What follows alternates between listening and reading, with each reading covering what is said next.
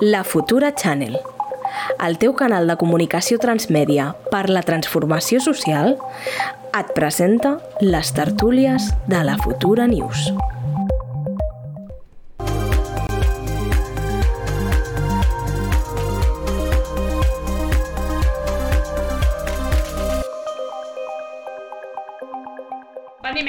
Aquí un dimecres més eh, post 8M, no? amb la ressaca del 8M, que ara el comentarem. Eh, com sempre tenim el Marc Dalmau aquí en pantalla i el Max del Plató. Eh, encantada de tornar a compartir una tertúlia amb vosaltres. I bueno, com comentava al principi, ha hagut així, jo tinc una mica de ressaca 8M perquè per mi és un dia que amb moltes emocions a flor de pell. I bueno, què us ha semblat la manifestació? Sí que és cert que aquest any, eh, almenys, per exemple, jo vaig anar a Lleida, ha hagut menys gent, crec que això també es deu, i bastanta menys gent, de fet, eh, crec que això també es deu una mica al moviment disgregador que estaven dins del mateix eh, moviment. Han hagut manifestacions eh, separades i convocades de forma diferent a la mateixa hora, a la mateixa ciutat, com per exemple a Madrid, una de les quals es convocava per eh, reivindicar que estaven en contra de la llei trans. Vull dir, crec que hi ha, eh, no sé, un, un fort moviment dins del propi moviment feminista que potser és una mica disgregador, no sé com ho heu vist, eh, si heu pogut anar a la manifestació o vau seguir per xarxes o el que sigui, què opineu?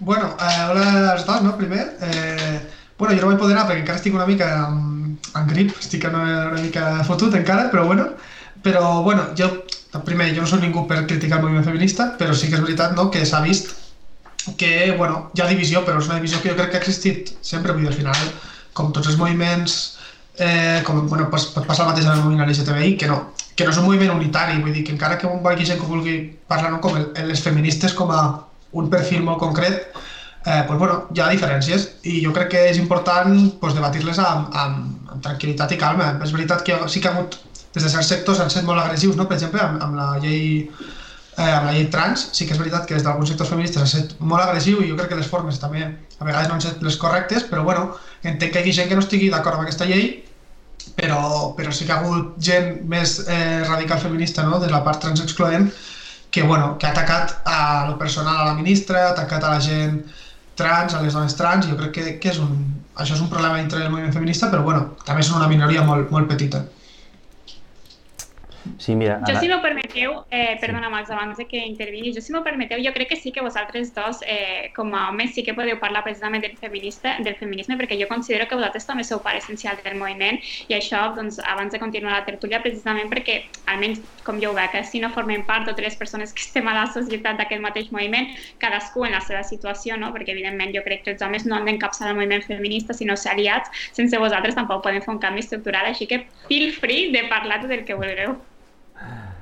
Sí, Carla, eh, moltes gràcies. Eh, bueno, ara jo primer volia dir, en, en el xat deia diu un, una persona que, no, que ahir va ser un moment de retrobada i que la, la manifestació d'ahir, en el context, diguem, postpandèmic, segurament va ser com la, la manifestació més, més gran, no? Eh, i, I és veritat, que també hi ha, que, que hem de fer també aquesta lectura, no? De, home, venim dels dos anys que venim, i crec que ahir veure 60.000 persones a Barcelona, no? segons els organitzadors, eh, a la manifestació, doncs crec que és una molt bona notícia. Llavors, eh, potser veient-ho amb la perspectiva dels darrers anys, diria que va ser com bastant, eh, bueno, doncs bastant massiva, no? Um, I respecte a que deies tu, Carla, eh, sí, Sí que és cert que el moviment feminista està en un moment eh, on, on, on hi ha molts debats.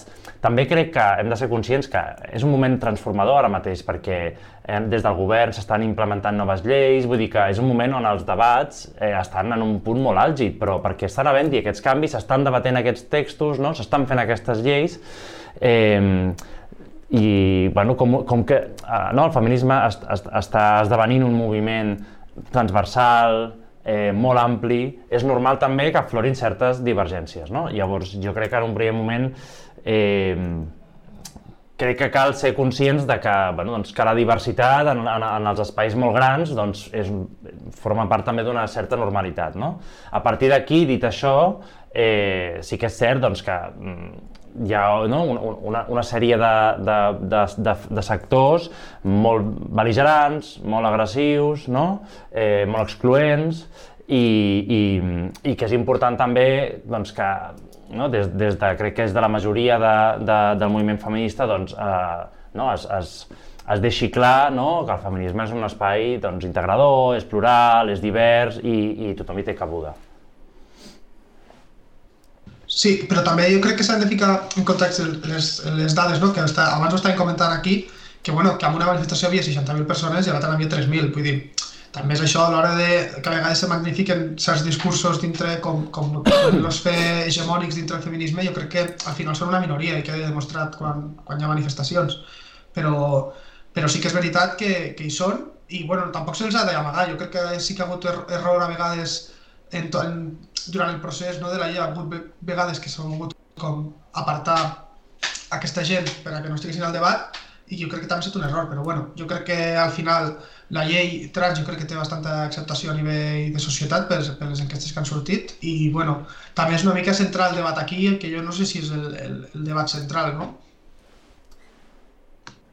Sí, uh, jo crec a més que sí que és cert que jo he sigut molt crítica amb aquestes manifestacions que han hagut precisament perquè, i, i d'un costat i de l'altre, jo vaig anar amb una, però la crítica jo crec que era una autocrítica i en general al moviment feminista, perquè jo crec que el 8 de març precisament és l'únic dia on desgraciadament el món sí que es para escoltar-nos, no? de, fet els altres dies de l'any ens hem d'esforçar molt perquè ens estiguin escoltant i considero que el 8M o el 25N, que són dates que a nivell internacional estan reconegudes, eh, doncs crec que potser s'hagués tingut de buscar més la cohesió i aquells punts que, que podem treballar de forma comuna. És evident que el, que el moviment feminista, com tot moviment social que porta molts anys existint, eh, té moltes discordàncies i té punts eh, eh que uns la recolzen i l'altre no, és, i això enriqueix de fet el debat.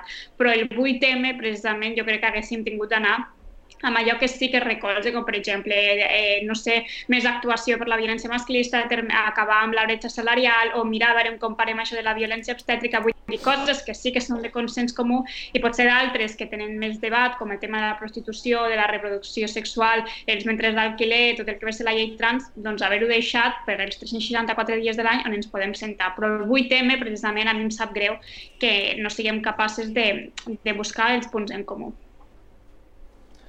Sí, hi ha, hi ha, un, hi ha clarament no? una, una intencionalitat de, de cerca de l'hegemonia entre, no? entre varis eh, sectors. Eh, crec que el fet que, no? que, sobretot, crec que aquest any, més que el tema de la llei trans, crec que el que ha polaritzat més és el debat entorn a, a, la, a la prostitució, no? l'abolicionisme o, o les posicions més, més pro-drets, que no vol dir legalització, i, i, i certament doncs, eh, diguem que el sector abolicionista ha volgut visibilitzar-se no? i ha volgut marcar el seu espai, tot i que és un espai doncs, minoritari, com hem pogut veure en les convocatòries, eh, i certament ha volgut una mica jugar a, a trencar la unitat. De fet, a Madrid ho han, ho han fet, no? eh, i també crec que és una cosa a, a reflexionar de cara, no? de cara a properes eh, convocatòries i de cara a propers 8 més, perquè al final, com diu la Carla, eh, és un dia a l'any també que, no? que, que està realment en el centre del debat i que crec que cal ser més intel·ligents i aprofitar aquesta oportunitat per, per mostrar la fortalesa del moviment unit.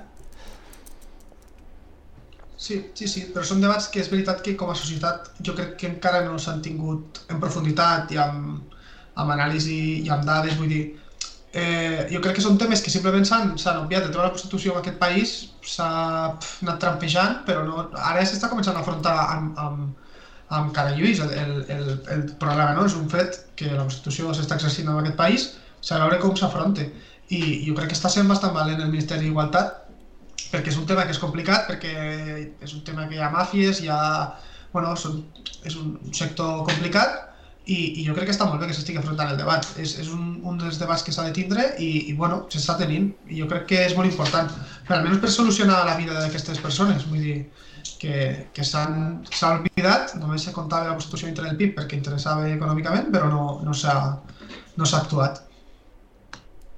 Totalment d'acord, jo crec que tenim molt per endavant, que tot moviment social sempre té discordances i té punts de vista diferents, però crec que hem de ser més intel·ligents i no comprar el marc a la dreta i a l'extrema dreta i per tant saber i ser capaces de buscar la unitat tender puentes, no sé com es diu en català ara mateix, perquè sempre em passa el mateix que quan començo a parlar en català un giro castellà, però bueno, bàsicament eh, un, jo crec que és un exercici de sororitat no? i de cures. Hem de crear un moviment de cures i de sororitat i, per tant, ser capaces de sentar-nos a la mateixa taula persones que pues, potser no estan d'acord amb la llei trans, però no implica que precisament no estiguin d'acord les persones trans. Vull dir, jo he parlat amb moltes dones feministes que no estan d'acord amb la llei trans, jo sí que ho estic, però que tenen una visió més crítica i això no vol dir que vulnerin els drets de les persones trans. Crec que també els mitjans de comunicació han jugat un paper eh, molt de desprestigi cap al moviment feminista i, evidentment, hi ha feministes radicals o feministes que no creuen en el feminisme com a sí, però això és algo tan minoritari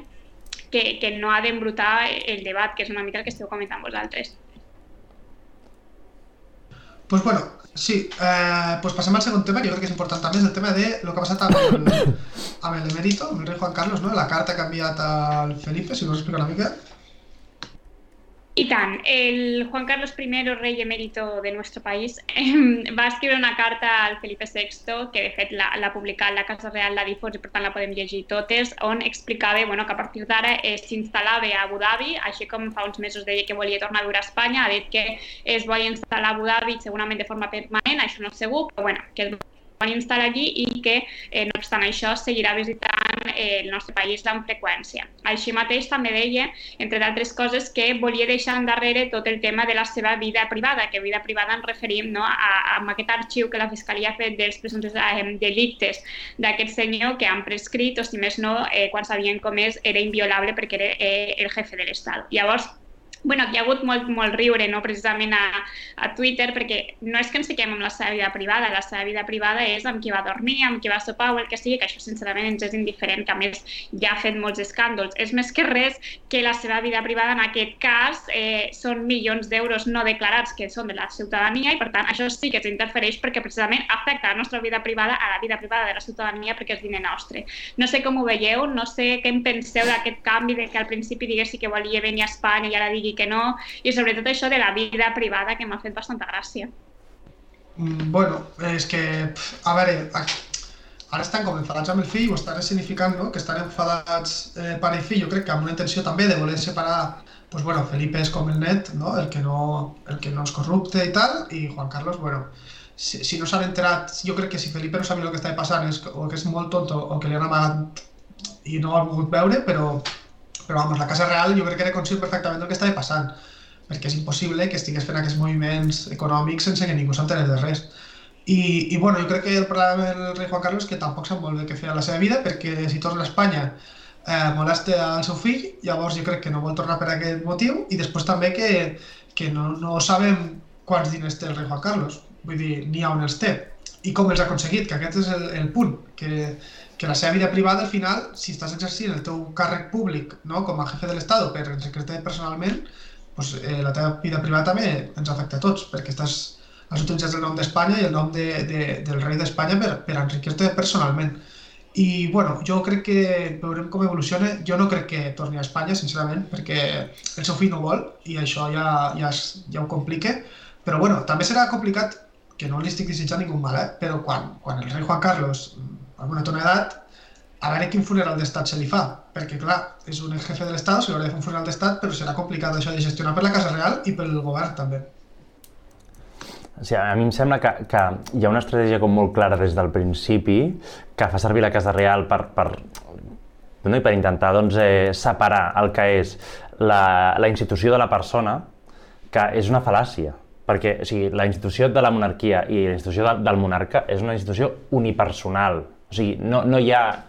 No, o sigui, ho fa com a rei i, el, i el, el, tot, el que ha anat fent el rei Juan Carlos ho ha fet com a rei, no com a Juan Carlos. No? I estem parlant de cobrar comissions, i estem parlant de, no? d'acció, d'activitat política que ha anat fent fora amb la seva agenda personal, eh, de, de que ha rebut retribucions quan és una persona que ja té una retribució pública. Vull dir, no és la vida privada. Llavors, jo crec que això és molt important, no? De, de no comprar aquest relat de que separem el que és el Juan Carlos del rei. No, no, és, era el rei Juan Carlos i és una institució que és una persona i per mi això és, és fonamental. Llavors, hi ha una, eh, jo no entraria en aquesta estratègia no? que, que la Casa Real intenta, intenta doncs, crear aquesta divisió perquè no existeix. De fet, ell mateix se n'està sortint d'això perquè com a figura institucional no? té, té un privilegi constitucional que és que és una persona inviolable. Llavors, la Fiscalia reconeix que hi ha hagut uns delictes, per tant, els, els ha comès aquests delictes. I el, el tema és que no es poden jutjar perquè és una persona que tenia inviolabilitat quan els va cometre.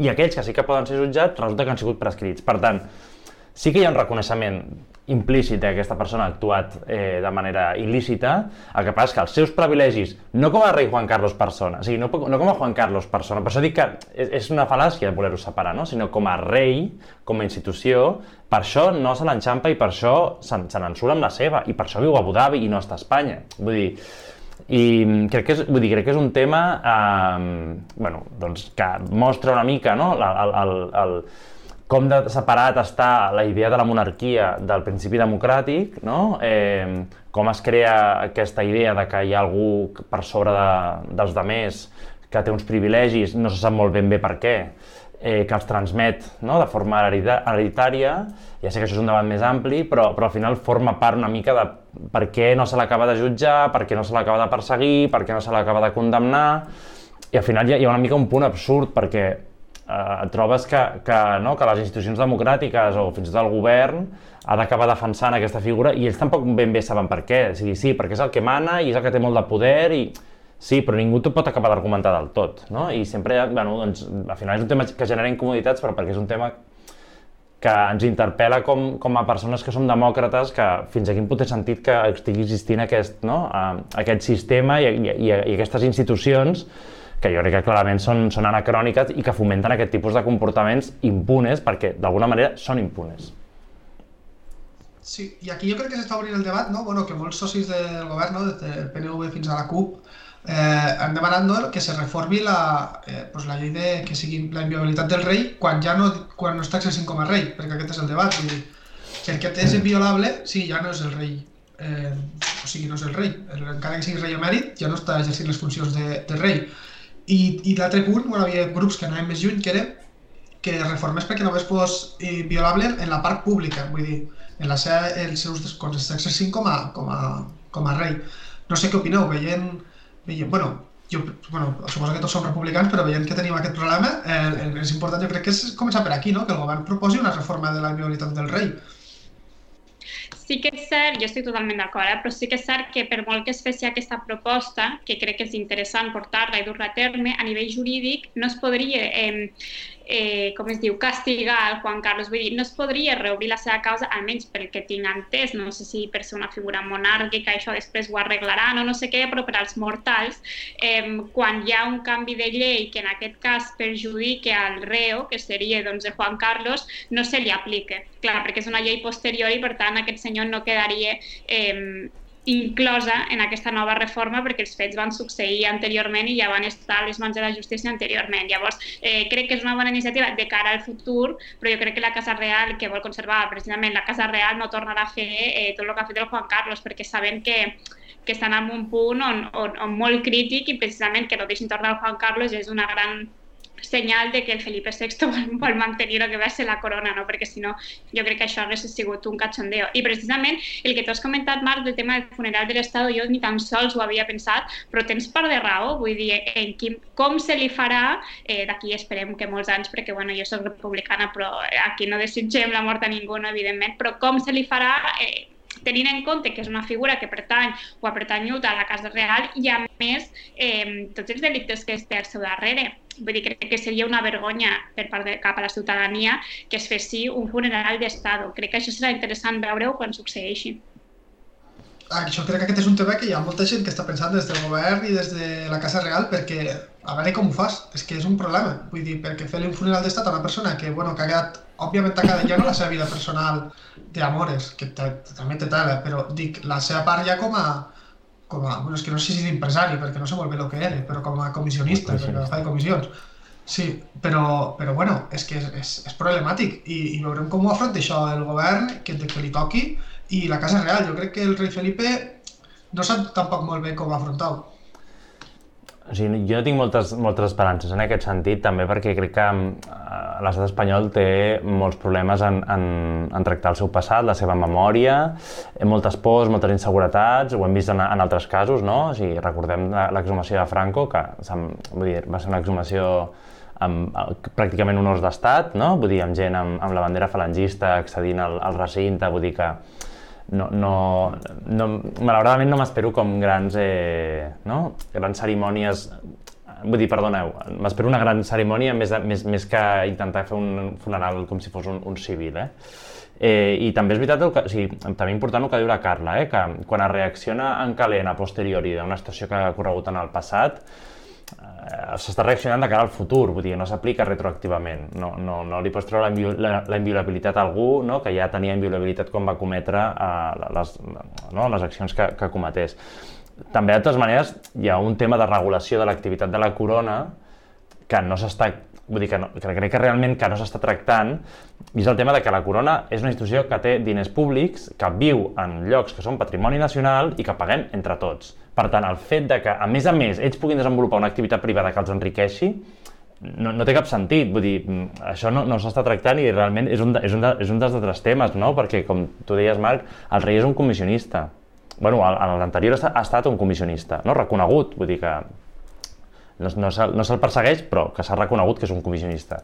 Llavors, que se, se, se li hagi permès eh, cert, certa activitat o marge per poder desenvolupar aquest tipus d'activitats quan ell és un treballador també amb diners... treballador. Ell, ell rep diners públics, té una assignació de l'Estat, per tant, teòricament aquests són els seus ingressos. No? I això també s'ha d'abordar, vull dir que el, el, la, la corona no es pot anar enriquint eh, fora del que ja li donem, que, és que els donem un quart de milió d'euros de sou a cada monarca, i això és, ja és una barbaritat. Crec que entre això i que viuen en un lloc públic pagat per diners a tots, malament de pasta no van, perquè ens entenguem. Totalment, sí. Jo crec que aquí hi ha un problema i és el Partit Socialista, perquè el PSOE és, abans de tot, és constitucionalista. és l'eix de la Constitució i del, del, bueno, de que funcioni el, el règim del 78 fins al dia d'avui. I el PSOE amb la monarquia és un tema que no va tocar, perquè la monarquia al final representa la Constitució i la democràcia que tenim i, i bueno, quan comença a trontollar una mica la, la monarquia, doncs comença a trontollar una mica la Constitució i, i, i el sistema que tenim. I el PSOE en aquest punt és, és, doncs és molt complicat que, que mouen fitxa perquè els hi costa molt. Vull dir, jo crec que, que no estiguin que no tinguin la iniciativa de, de fer la reforma de la inviolabilitat del rei, bueno, ja marca una mica per on va el, el PSOE. Sí, sí. A més, bueno, jo és el que, el que considero, eh? que està molt bé que es vulgui fer aquesta inviolabilitat, que eh, mentre el PSOE sigui el partit majoritari del govern no es farà, i menys ja si tenim un, un govern del Partit Popular. Per tant, jo crec que aquí eh, per banda de lo que va ser el progressisme, que jo també considero constitucionalista, per molt que vulgui reformar tot, vull dir, eh, sincerament, però però jo crec que no, que això tenim una feina, una tasca a la banda progressista o la banda d'esquerres de veritat del govern, que seria jo crec que la que ha d'encapçalar la Yolanda Díaz, jo crec que ho està fent molt bé. I jo crec que conforme anem agafant més forces eh, per, amb una nova marca o no, la mateixa de la Yolanda Díaz, jo crec que llavors sí que podrem dir més eh, amb un govern de coalició, però mentre siguem no, la, la, la banda que vol fer més reformes o que vol ser progressista de veritat o l'agenda republicana, que en principi també comparteix el, el Partit Socialista, doncs mentre siguem la minoria és és impossible portar-la a terme i crec que això també s'ha de començar a dir en veu alta perquè crec que la ciutadania té dret a saber que no és que no hi hagi voluntat de canvi, sinó que amb qui s'està fent una coalició no té precisament aquesta voluntat. Exacte, no, no, el, el, està, o sigui, està clar que el, el PSOE eh, no, pot, o sigui, no liderarà les transformacions, les grans transformacions en aquest sentit, no, no liderarà un canvi constitucional i que l'ha de liderar un altre espai que pugui arrossegar el PSOE, que és necessari, vale? perquè si no, no es produeixen les majories.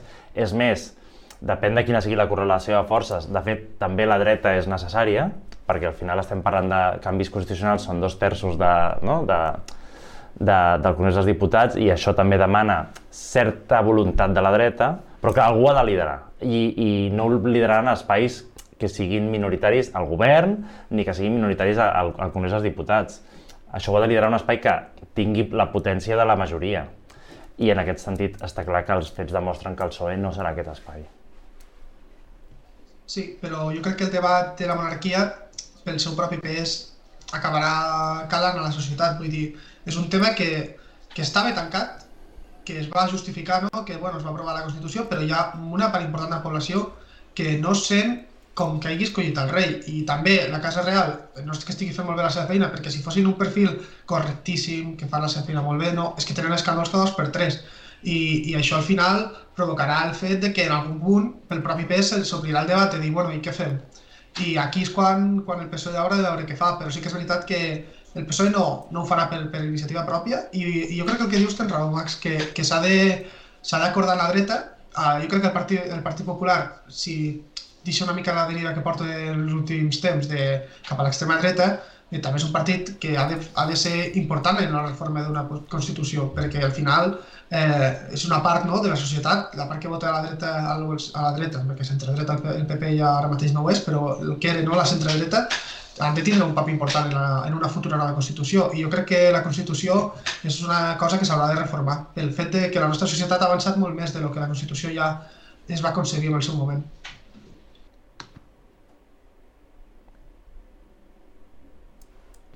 Eh, pues bueno, eh, ja és quasi bé l'hora, avui podríem deixar aquí, si, si teniu alguna aportació última així, no sé, algun recadit al rei o el que vulgueu, si no, deixem aquí. No, la veritat, Marc, és que amb les coses que han anat dient, eh, mm, això del funeral d'estat o el, el Max que també ha dit del PSOE, no sé què, o sigui, m'heu deixat reflexionar. Vull dir, no tinc, no tinc gaire a portar perquè vull reflexionar. Vull dir, genial. No, a mi, jo només per, per, per tancar, eh, el tema de la necessitat de la dreta en aquests canvis, és que em sembla un debat molt interessant, perquè moltes vegades des de posicions progressistes, no? eh, sembla, sembla que vulguem posar, fer canvis constitucionals no? eh, diguem, de manera, no vull dir unilateral, però obviant que hi ha un gruix de la població que també ha de ser inclòs, no? perquè al final són canvis de, de, de les regles de convivència. I no pots fer els canvis de la regla de la convivència obviant la meitat de la població. Vull dir, al final la, la correlació de forces i el, el que diuen els resultats democràtics de les eleccions és que hi ha un, no, un cert equilibri entre posicions més progressistes i posicions més conservadores, per les raons que sigui, i que tu necessites seduir part d'aquestes posicions més conservadores per establir un marc de convivència. I això ha passat en el passat, en la, no? va passar la Constitució en el passat, no? dels grans pactes i els consensos, i si volem obrir aquest meló, eh, ho hem de fer amb la voluntat de que aquestes persones s'asseguin a la taula i col·laborin i diguin la seva. I si no estem disposats a tenir també aquesta voluntat, no s'aconseguirà mai aquest tipus de canvis. Sí, sí, però bueno, és un, és un debat superinteressant que de tindre un dia, eh? un dia a l'apunto, que estiguem els tres i, i aquest debat l'obrim perquè és un meló interessant. Però bueno, eh, avui ho deixem aquí, eh, ens veiem el dilluns eh, pues a, a la futura en, en castellà i bueno, un plaer. I ens veiem. Marc, des del, xat, des del xat demanen que expliquis el teu parentiu amb John Lennon en un altre, sí. en un altre debat, sí, vale? Ho dic perquè també si vols apuntar-ho com a tema, que això està, està generant... Pues, tema, John Lennon. Jo que no som un fan dels Beatles, però bueno. Uh, és... pues bueno, ens veiem. Un plaer, adeu. adeu. Adeu.